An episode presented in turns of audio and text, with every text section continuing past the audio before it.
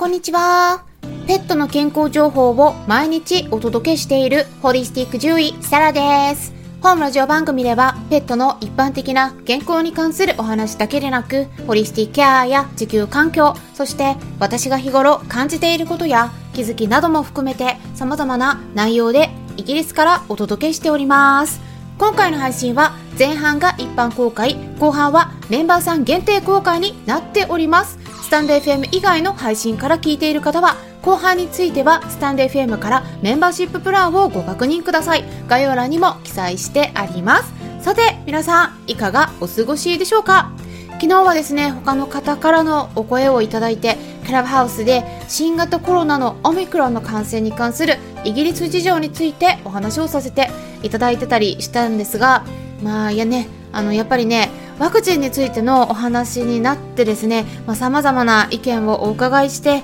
いろいろと思うところがありましたね、えー、参加してくださった方々はねあの聞いていらっしゃったかと思うんですが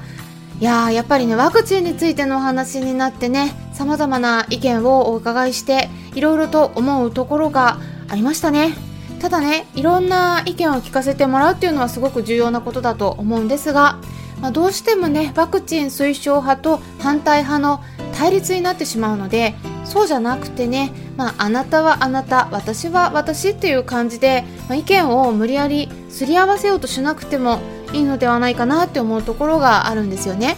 まあ、日本だとワクチンを打っていない人が他の人に迷惑をかけるとかねそういうことでなんか移されたくないし移したくないとそういう気持ちの強い方が多い印象があるんですがイギリスだとですねある程度個人の自由っていうものが尊重されるので他の人に移すことで迷惑をかけるとかっていうのはあんまり考えてなくてですねそれよりもまず自分が感染したくないっていう気持ちでワクチンを受けてる人がほとんどだと思うんですが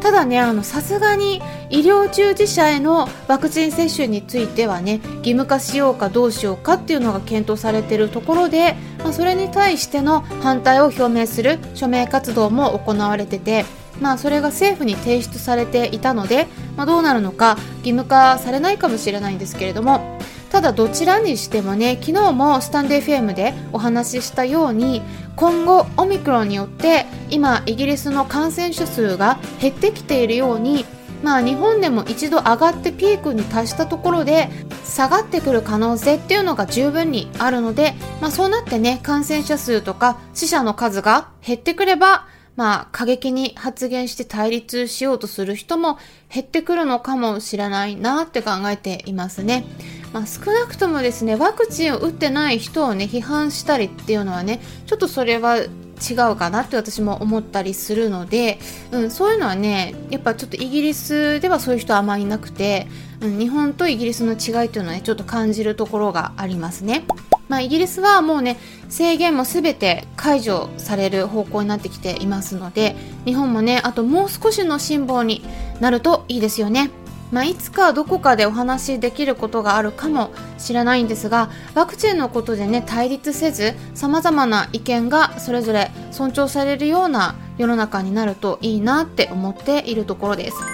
さてですね今回はちょっと気をつけた方がいい BPA についてお話ししていきます。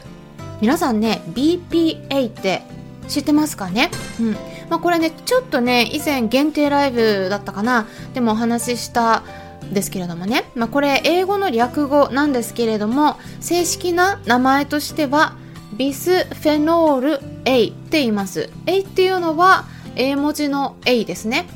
で主にエポキシ樹脂とかえポリカーボネイトって呼ばれるプラスチックの原料として利用されているものなんですがプラスチック製の容器とか食器ですね。でその他に金属が錆びるのを防ぐ目的での塗装とか土木の接着剤とかあと電子用品などにも含まれているということなんですね。でこれがなぜ良くないのかって言いますと健康を悪くするっていうことが研究結果でも示されているからなんですがやっぱりね有名なのはホルモンをか乱させる作用なんですよね。まあ一応概要欄に厚生労働省からの情報が記載されているリンク先も載せておきますので興味のある方はぜひチェックしてみてください。でそちらにも記載されていることなんですが他の試験されるような物質と比べてもかなり微量ですね。少量の量をね入れただけで動物の胎児とか子供がですねえ神経とか行動の問題を起こし始めたり乳腺とか前立腺などといった生殖器がうまく機能しなくなったりあとはですね思春期で生理が早く来てしまうとか、まあ、そういった報告が出てきたのでアメリカとかカナダヨーロッパなどの国々では量について制限していかないとならないといった規制をしているので、まあ、それを受けてですね日本でも人の食品の方では規制はされている状態なんですよね。で基準を設けていてその基準以下の量になるように、えー、規制されてるんですが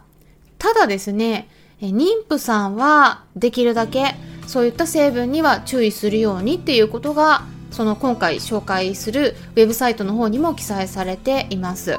まあ、成人であればほとんど問題は出にくいんだけれども妊婦さんのお腹にいる胎児の場合ではちょっと影響が出やすいからということなんですよね。それではペットフードの方はどうなのか言いますとまあ実はですねワンちゃん猫ちゃんへのペットフードにも結構ね含まれてることがある成分なんですよ。でどんなフードに含まれているかっていうのとかも含めてね説明していきたいと思うんですがスタンド FM 以外の配信の場合はここで終了になります。それからですねあの最近スタンド FM の方のメンバーシップ制度の方にも登録してくださった方が結構いらっしゃってね、まあ、こういったレターもいただきました。いただいた文章をそのまま読ませていただきますね。はい早速うちの猫ジョバニが泣いているんですけれどもえちょっとこのままお話ししてみますね。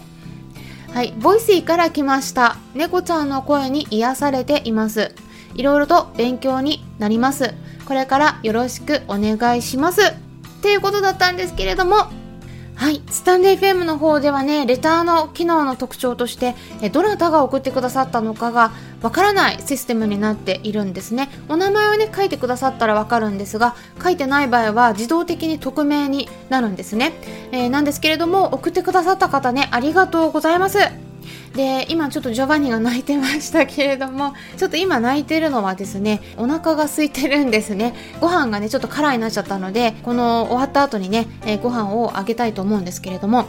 まあ、こちらのスタンド FM ではね録音してるのが別の部屋になってるので、まあ、うちの猫たちの声がね基本的にはあまり入らないように気をつけていて、えー、まあ、そういう感じなのでボイシーとねまたちょっと雰囲気が違うと思うんですけれどもでもね時々、まあ、今日みたいにちょっと鳴いてる声が 入ることもありますね。これからもね、えー、こちらのあの音声もボイシーと合わせて参考にしてもらえたら嬉しいです。レターくださりありがとうございました。でそしてですねメンバーに登録されていない方でもしも後半を聞きたい方はですねスタンデー FM アプリの方から聞いてみてください。アプリは携帯電話のアプリ検索のところからスタンド FM って入力したら出てきますのでダウンロードして私のチャンネルを探してメンバーシッププランにご登録いただければ最後まで聞くことができるようになります。そしてですねメンバーさん限定ライブも今週の金曜日1月28日の夜10時10分から開催することが決定しましたはいはい。ということで、えー、ぜひですね、メンバーさんまだ登録されてない方はですね、登録したらもの、その瞬間からですね、限定ライブに参加できるようになりますのでね、えー、それから、えー、過去の限定配信も全部聞けるようになりますから、ぜひね、今の機会にご検討いただければと思います。で皆さんと一緒にね直接お話ししながらライブでは情報をシェアしていく。とっても楽しいライブになっていますので新しくメンバーさんになってくださった方々もぜひお気軽にご参加いただけたら嬉しいです。それでは後半に入っていきましょう。